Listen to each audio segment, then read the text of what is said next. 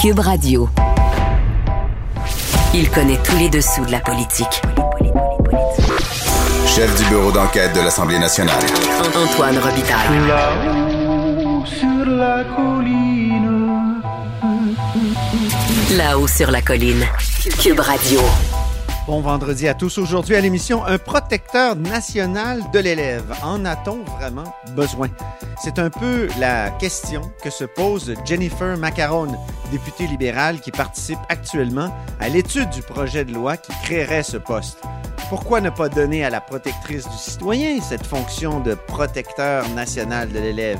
Pourquoi multiplier les protecteurs si l'énorme majorité des plaintes, de toute manière, se règle au niveau local? Mais d'abord, mais d'abord, c'est l'heure de notre rencontre quotidienne avec Rémi Nadeau. Cube Radio. Les rencontres de l'heure. Rémi Nadeau et Antoine Robitaille. La rencontre Nadeau-Robitaille. Mais bonjour Rémi Nadeau. Bonjour Antoine. Donc la CAC, euh, la CAC qui veut boucler tout son menu législatif et sur son menu législatif, il y a énormément de projets de loi. Est-ce que ça va être possible? Oui, ça va être un gros défi. Euh, ce sera euh, chargé pour le gouvernement. On a eu euh, d'entretien avec le leader du gouvernement, Simon Jolin Barrette, euh, Nicolas Lachance, notre collègue, et moi. Et on voulait faire un peu le tour avec lui pour voir qu'est-ce qui, qu'est-ce qui était la priorité. Bon, sans surprise, c'est la santé avec l'état dans lequel le réseau se retrouve actuellement en, en pleine cinquième vague de pandémie. Euh, donc, on sait que les, les, projets de loi donc, de Christian Dubé devraient être ceux qui, euh, qui seront traités de façon le plus accélérée possible. Euh, Christian Dubé, la consultation commence d'ailleurs la semaine prochaine, en même temps que la, la rentrée parlementaire. Sur le projet de loi 11, hein? Ça, ça c'est sur les omnipraticiens. Oui, qui va créer une, une, plateforme centralisée euh, Internet sur laquelle les gens auraient accès à davantage de, de rendez-vous. C'est une façon là, de répondre aux problèmes là, des, des, nombreux Québécois qui n'ont pas de, de, médecin de famille, qui euh, essaient d'avoir accès justement à un médecin. Oui, ça, c'était un dénouement un peu étrange. Hein? Rémi, tu te souviens, euh, au départ, là, le, François Legault puis son ministre, il disait carrément qu'il allait pénaliser les médecins, tout ça. Puis finalement, projet de loi est déposé. c'est plus une espèce de plateforme pour avoir des rendez-vous. C'est ça. C'était surprenant. On, on, on, compte aussi comme sur une négociation qui aurait lieu en même temps, je te dirais en parallèle, euh, avec les médecins omnipraticiens pour que tout ça fonctionne bien d'ailleurs. Mais on veut ça, c'est sûr qu'on va en reparler. Alors, il y, y, a ça, il y a le projet de loi concernant les, les données aussi. Euh, médicale là, des, des, des, Québécois. Oui. Euh, alors, et, et, aussi, ben, M. Dubé euh, devrait arriver avec un projet de loi. Ben, en fait, je dis M. Dubé, mais c'est plutôt Éric Girard aux finances qui arriverait avec le projet de loi pour une éventuelle contribution santé pour les non-vaccinés. Euh, à laquelle je ne crois toujours pas vraiment, mais on verra si c'est. Mais pour l'instant, M. Euh, Jean Barrette disait oui. En même temps, j'ai trouvé qu'il veut un peu de réserve. Il ne nous a pas dit ce sera le, la, première, le premier projet de loi déposé dès le retour, mais il a dit que ça fait partie du menu législatif de la session parlementaire. Moi, je te dis, j'ai l'impression que plus ça va aller, plus on va voir qu'on qu freine là-dedans, mais euh, c'est à suivre. Mais au-delà de la santé, euh, ce qu'on cherchait à voir avec M. Jolin Barrette, c'est est-ce qu'en en raison de toute l'énergie qu'on doit consacrer à ce secteur-là, est-ce qu'on sera en mesure de aussi euh, faire adopter les autres projets de loi et qu'est-ce qui adviendra des projets de loi qui n'ont pas encore été déposés? Par exemple, là, euh, moi, je pense à celui dont il a été question à quelques reprises de Sonia Lebel, euh, qui doit déposer un projet de loi pour favoriser comme l'achat local et le, le, matériel fabriqué au Québec. Ah oui. C'est par l'État. L'achat la, local de par l'État. Oui, ex exactement, c'est ça. Et dans la philosophie de la CAC, moi, je pense que c'est un morceau qui est important pour eux. Mais euh, bon, là, ça s'ajoute à à, à, à l'adoption qui devra avoir lieu de la, de la, la, loi pour réformer le droit sur la famille de, Parce qu'il il faut expliquer aux gens qu'il y a un nombre d'heures limitées euh, pendant lesquelles les députés peuvent travailler sur les projets de loi. Puis à un moment donné, oui, quand exactement. il y a plein de projets de loi, puis il y en a des complexes, pensons juste au projet de loi sur la langue, le projet de loi 96. Ben, il est touffu, il y a plein de... Puis les libéraux sont, sont réfractaires, ils ont les deux pieds sur le frein. Donc, euh, ça va être vraiment un défi de tout faire adopter comme le promet Simon Jolin Barrette. Exactement. Et à propos de justement de ce projet de loi super important sur la langue, euh, on cherchait à faire dire à Simon Jolin Barrette donc qu'il n'était plus question de l'imposition de la loi 101 au Cégep parce qu'on sait qu'il y a eu un débat à l'interne au sein de la CAC. Mais oui. Euh, selon mes informations, François Legault a tranché. Vous ne souhaitez pas euh, qu'on aille jusque-là. Et j'essayais de, de le faire dire vraiment à Simon Jolin Barrette, qui contournait toujours un peu la question, mais qui a fini par nous dire Je pense qu'avec notre proposition, il y a là euh, quelque chose de suffisant pour freiner le déclin du Mm. français et je suis très à l'aise avec ça. Donc, c'est le plus loin qu'il est allé, c'est de dire qu'il était à l'aise avec la proposition. Parce que le ministre de l'Éducation serait plutôt favorable, même s'il a dit le contraire en entrevue, euh, Jean-François Roberge. Puis le ministre de l'Agriculture, André Lamontagne, euh, a remis à plusieurs autres membres du Conseil des ministres le fameux livre là, de, de Frédéric Lacroix qui s'intitule La loi 101. Pourquoi la loi 101 est un échec? Et dans, dans ce livre-là, il y a vraiment une, euh, comment dire, une thèse bien développée pour la nécessité d'appliquer la loi 101 au cégep aujourd'hui. Oui, et, et- et ces trois-là, donc, que tu as nommés, Simon Jolin Barrette, Jean-François Roberge, euh, André Lamontagne, on pourrait rajouter Mathieu Lacombe, euh, font partie Ouais. vraiment comme de l'aile des plus nationalistes au sein de la coalition. C'est ça, exactement. Donc, euh, ils n'ont pas réussi sur le cégep. Encore, en tout cas, est-ce qu'il y a une- on peut dire qu'il y a une porte ouverte de la part de Simon Jean Barrette ou la porte est vraiment fermée? Oh, ben écoute, moi, j'ai pas senti. Surtout que, surtout que Jean-François Roberge, dans une entrevue au journal, donc, a dit on n'a pas besoin d'aller là Ouais. euh, avec, euh, en agissant au primaire et au secondaire, on est correct. Moi, je pense que là, il y a. euh, il n'y a pas de retour en arrière. ah, puis François Legault est allé très loin il y a quelques mois en parlant Ouais. de, de mesures extrémistes. Oui, c'est ça. Donc, c'est ça. Caucus de rentrée du euh, gouvernement, mais il n'y a pas de point de presse. Qu'est-ce qui se passe, Rémi?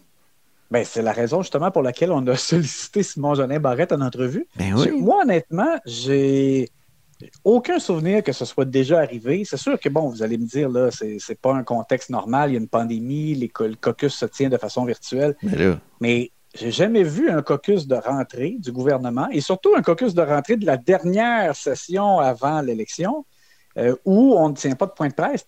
François Legault aurait quand même pu tenir un point de presse virtuel ou, euh, euh, être lui physiquement soit à Montréal ou à Québec pour afficher les couleurs du gouvernement pour les, derniers mois de ce premier mandat. Donc, je suis vraiment étonné de cette décision-là. Est-ce que c'est vraiment uniquement comme parce qu'on on- on cherche à, à- à moins exposer M. Legault avant justement le blitz euh, électoral parce qu'il a été constamment sous les feux de la rampe en raison de, de la COVID et même plus qu'on le souhaitait là, euh, euh, un peu durant le temps des fêtes en raison des mauvaises nouvelles. Donc, je ne sais pas s'il y a un lien à faire avec ça, mais c'est vraiment extrêmement étonnant. là. Je ne me rappelle pas d'avoir déjà vu ça, un gouvernement qui ne tient pas de point de presse pour un caucus de rentrée.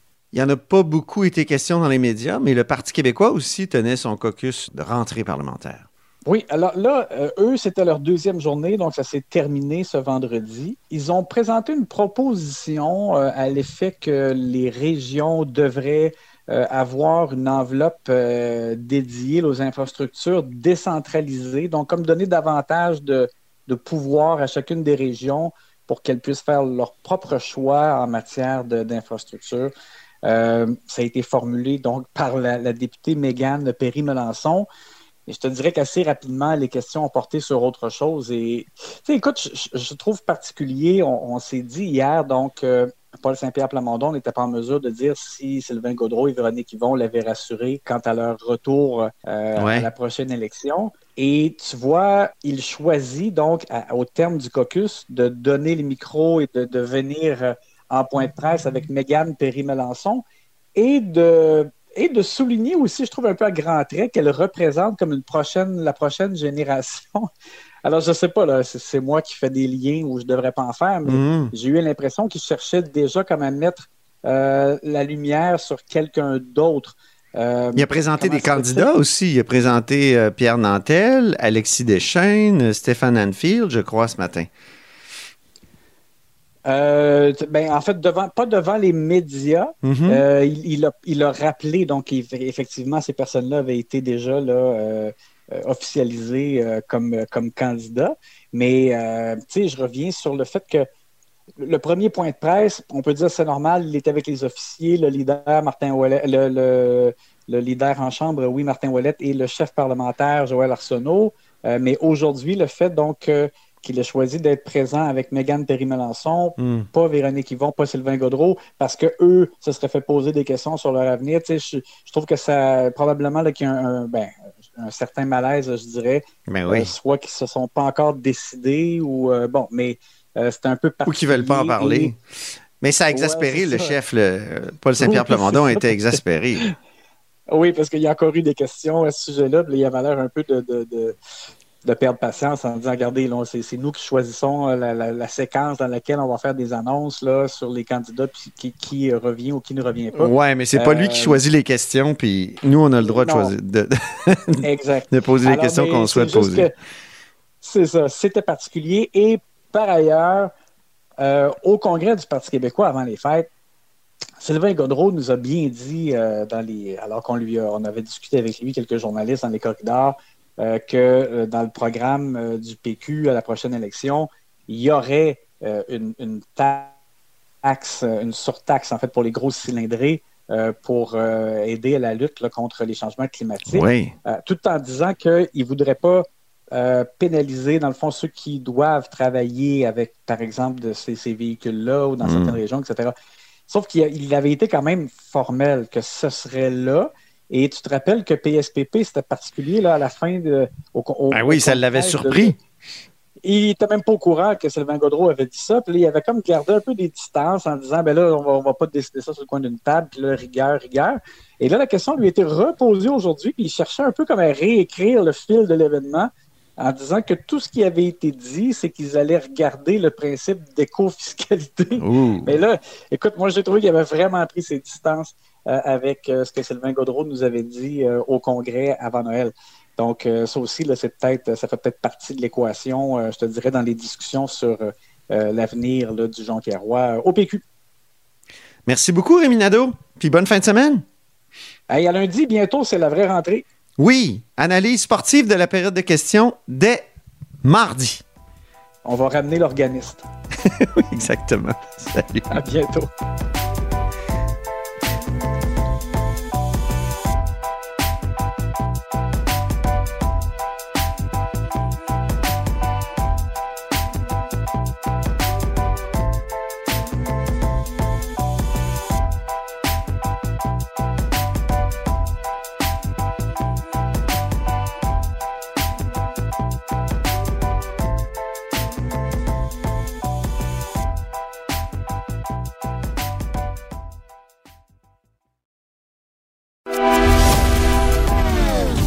Philosophe, poète dans l'âme, la politique pour lui est comme un grand roman d'amour.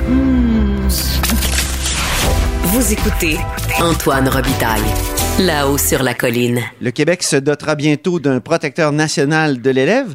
Pour en discuter, on rejoint Jennifer Macaron. Bonjour.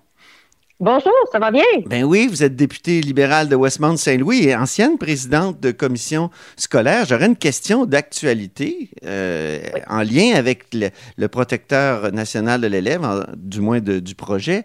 Euh, Est-ce que les élèves ont froid actuellement? On le sait, il y a une vidéo même qui circule là, de Samuel Gagnon, un agriculteur de Charlevoix, qui dit que sa petite fille a froid. Est-ce est-ce que ça pourrait faire l'objet d'une plainte, ça, euh, ce type de problème-là, au protecteur national de l'élève?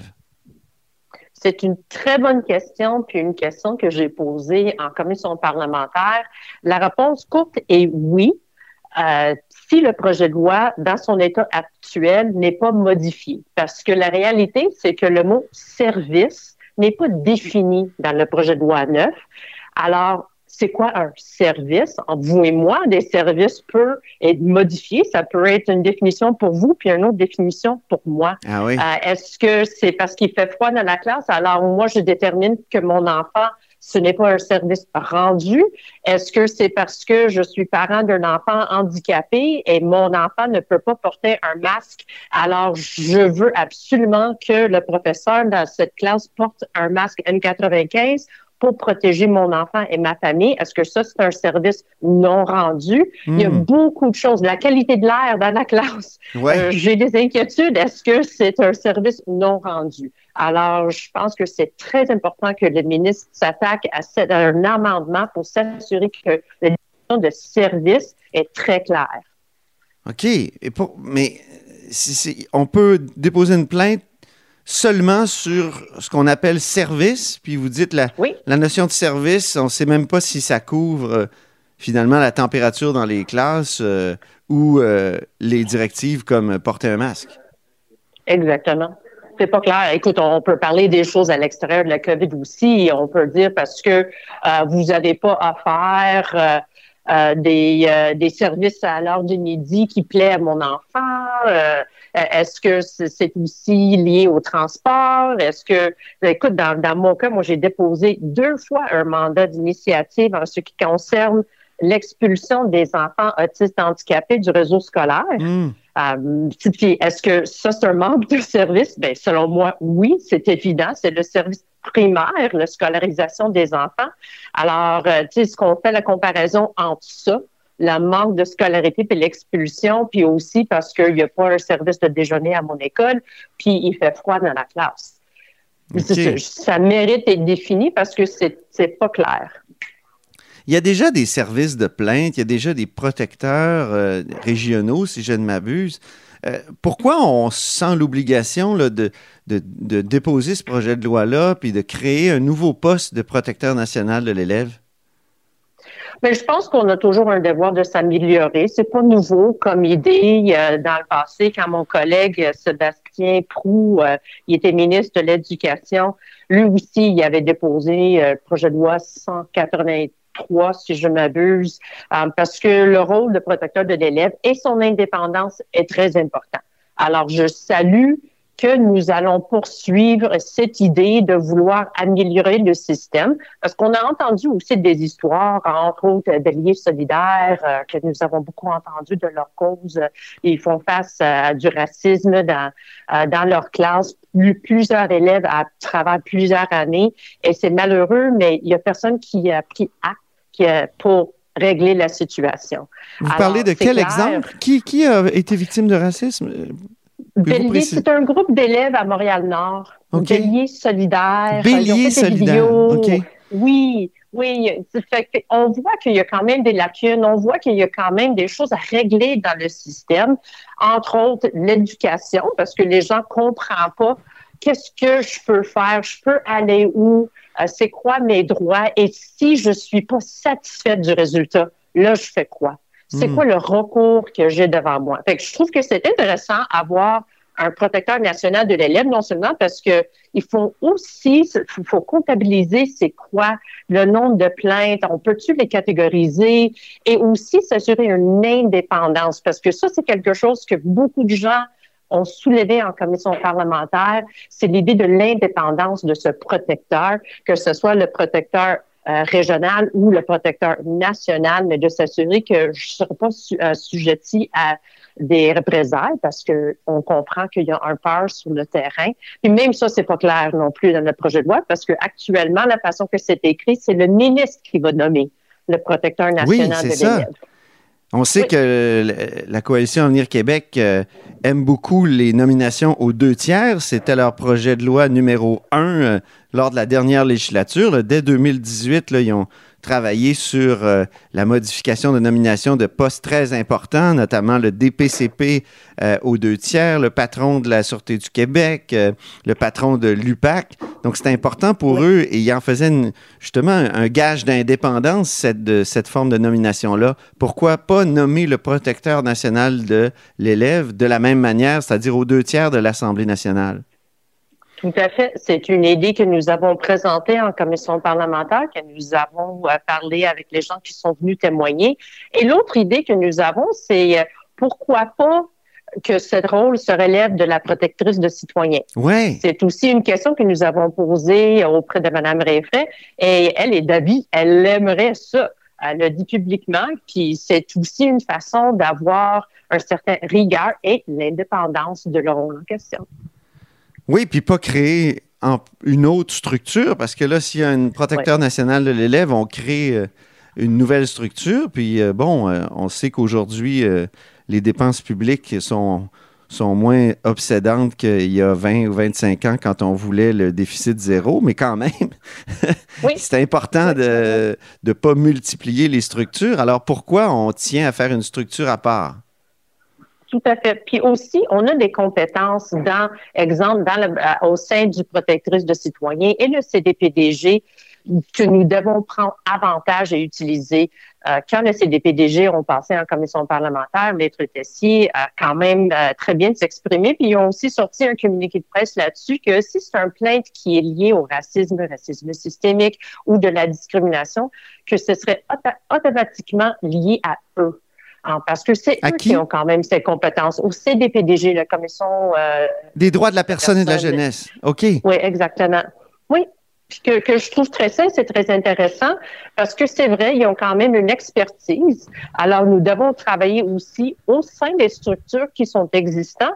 Et je rajouterais que si on sait maintenant qu'à peu près 80 des plaintes qui sont placées sont liées au service ou manque de service ou de, de l'aide auprès des enfants ayant des besoins particuliers, fait que les enfants handicapés, etc.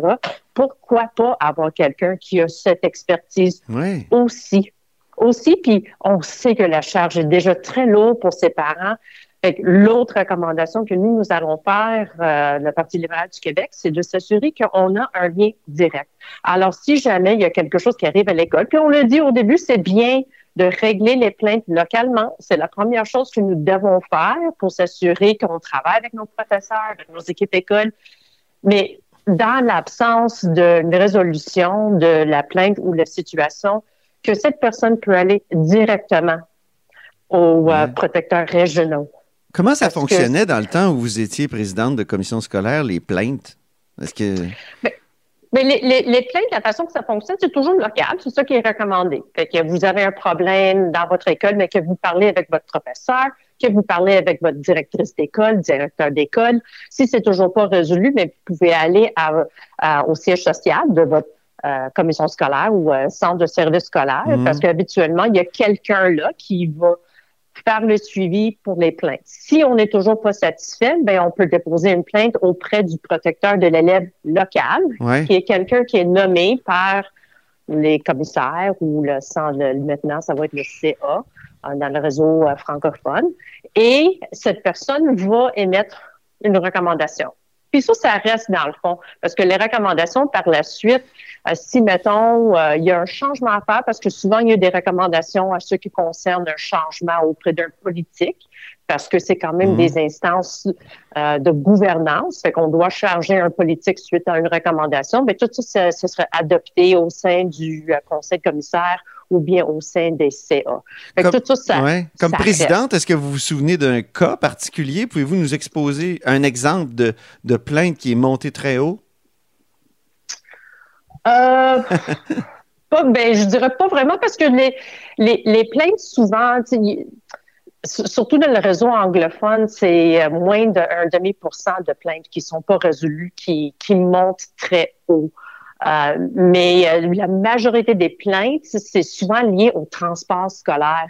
Ah, Euh, oui, c'est puis qui est qui est tout, tout à fait normal. Les parents, on s'inquiète parce que mettons euh, c'est un rue qui est très passant, puis je suis inquiète parce que mon enfant doit croiser la rue ou la distance que mon enfant doit marcher pour euh, embarquer Ouais. sur l'autobus, c'est trop loin. Alors souvent c'est ce type de plainte puis c'est souvent difficile pour une commission scolaire ou un centre de service scolaire de régler ceci parce que c'est lié à un politique, puis c'est lié à la façon que nous sommes financés. Fait que si, mettons, l'enfant habite à l'extérieur de un kilomètre de, euh, de, de- l'école, ben là, là, vous êtes éligible à avoir le transport scolaire. Mais si vous habitez à l'enceinte de l'école, faut marcher. Mais on va recevoir des plaintes pour ceci. Euh, mais ah oui, les clair, gens se plaignent plaintes. de, les, les- les gens se plaignent que leurs enfants doivent marcher à l'école. Ben marcher ou j'aime pas le, le coin de rue euh, ou euh, c'est pas vrai que c'est de la façon que vous avez faite euh, à votre calcul, ça fonctionne Moi, pas. moi c'est ouais, moi, un de mes chevaux de bataille, ça, de faire en sorte que de, de populariser en fait la, la marche pour aller à l'école. C'est bon pour les enfants. C'est euh, c'est triste qu'on se plaigne de ça. Je comprends que les, les, les environnements sont pas toujours très sécuritaires, mais euh, justement, c'est peut-être qu'on devrait rendre la ville plus sécuritaire aux marcheurs.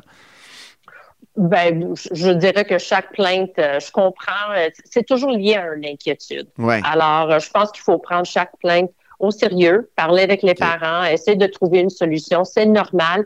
Fait que ça va être rare que ça va aller plus loin. Euh, ou aussi des plaintes parce que, mettons, euh, vous avez choisi d'envoyer votre enfant à école B qui n'est pas votre école de quartier. Ben, le service de transport, ça suit pas. C'est votre choix de changer de l'école de votre enfant. C'est votre choix aussi de, de- votre enfant à cette école-là dans votre auto ou comme vous voulez, mais vous aurez plus accès au- à du transport. Mhm. Ça, c'est une autre plainte. Mais les autres plaintes sont tout le temps, presque tout le temps liées à des services pour les enfants à besoins particuliers. Puis ça, c'est toujours très difficile comme plainte. Question politique en terminant, Jennifer euh, Macaroni. Avez-vous hâte de, de faire campagne? Certains disent que dans Westmount-Saint-Louis, vous n'avez même pas besoin de faire campagne parce que c'est évident que vous allez être euh, réélu.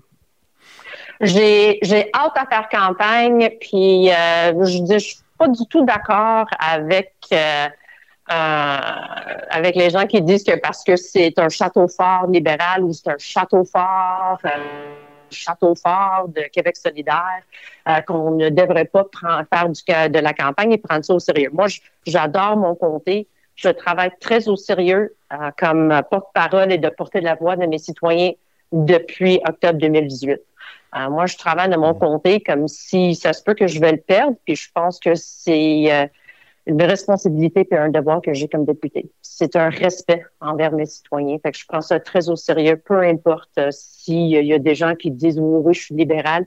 Euh, moi, je travaille avec tout le monde dans mon comté. Je travaille avec des gens, c'est sûr. Leur affiliation politique, c'est peut-être pas partagé avec moi, mais ce qui est important, c'est de d'aider les citoyens. C'est ça le rôle de député. Il faut, mettre la politique un peu de côté, euh, puis s'assurer qu'il y a une responsabilité civile qui. euh, le projet de loi 96 sur euh, la langue française, est-ce que ça, ça pourrait vous nuire? Parce qu'il y a certains dans la communauté anglophone qui trouvent que vous n'êtes pas assez opposé à ce projet de loi-là pour euh, défendre le français. Je sais pas si on va voir rendu euh, aux urnes, euh, que ce soit en printemps ou en, aut- ou en automne, on ne sait pas. Ben oui, Euh, on le mais sait. Je, pense, on- Vous pensez que ça peut être Ben, au printemps? je sais pas. Vous, vous pensez que ça va être, euh, ça va être en automne? Ah oui, c'est évident. C'est évident. Oui, oui, Ben, je serais prêt à gager avec vous. que moi. Je serais prêt à gager avec vous. Vous avez plus d'informations que moi. Mais le français, ça. est-ce que ça vous nuit? Est-ce que ça vous nuit? Est-ce que, est-ce que vous, est-ce qu'il y a des, il doit y avoir plusieurs demandes pour que vous vous opposiez, que vous votiez contre le, le 96? Je peux pas dire que c'est le cas. Ce que je peux dire que j'ai des citoyens qui sont inquiets, puis je comprends leur inquiétude. Nous avons déjà jasé de ceci. Le projet de loi n'est toujours pas adopté. Euh, fait que ça reste que euh, on a des collègues autour de la table qui vont faire de leur mieux pour bonifier le projet de loi. On est très pour la protection de la langue française, euh, moi incluse. Mais euh, je pense aussi qu'on a un devoir de- d'écouter aussi les citoyens sur le terrain pour s'assurer que eux leurs inquiétudes sont adressées. C'est pas normal qu'on donne tous les pouvoirs à l'Office québécois de la langue française. Ils ont plus de pouvoirs que la police. C'est de- de- Ah oui? Allez, vous oui, voulez oui, dire euh, pour les perquisitions, là? Oui, exactement. Ça, je pense que ça aussi- je pense que c'est normal qu'on s'inquiète là-dessus, puis c'est normal qu'on on a un devoir de, de travailler en collaboration avec le gouvernement hein, pour essayer de, de bonifier le projet de loi. Merci, Jennifer Macaroni, Merci à vous, M. Robitaille, c'est un plaisir. députée libérale de Westmount-Saint-Louis. Et c'est ainsi que se termine La Hausse sur la Colline en ce vendredi. Merci beaucoup d'avoir été des nôtres. N'hésitez surtout pas à diffuser vos segments préférés sur vos réseaux. Ça, c'est la fonction partage. Et je vous dis à lundi. Cube Radio.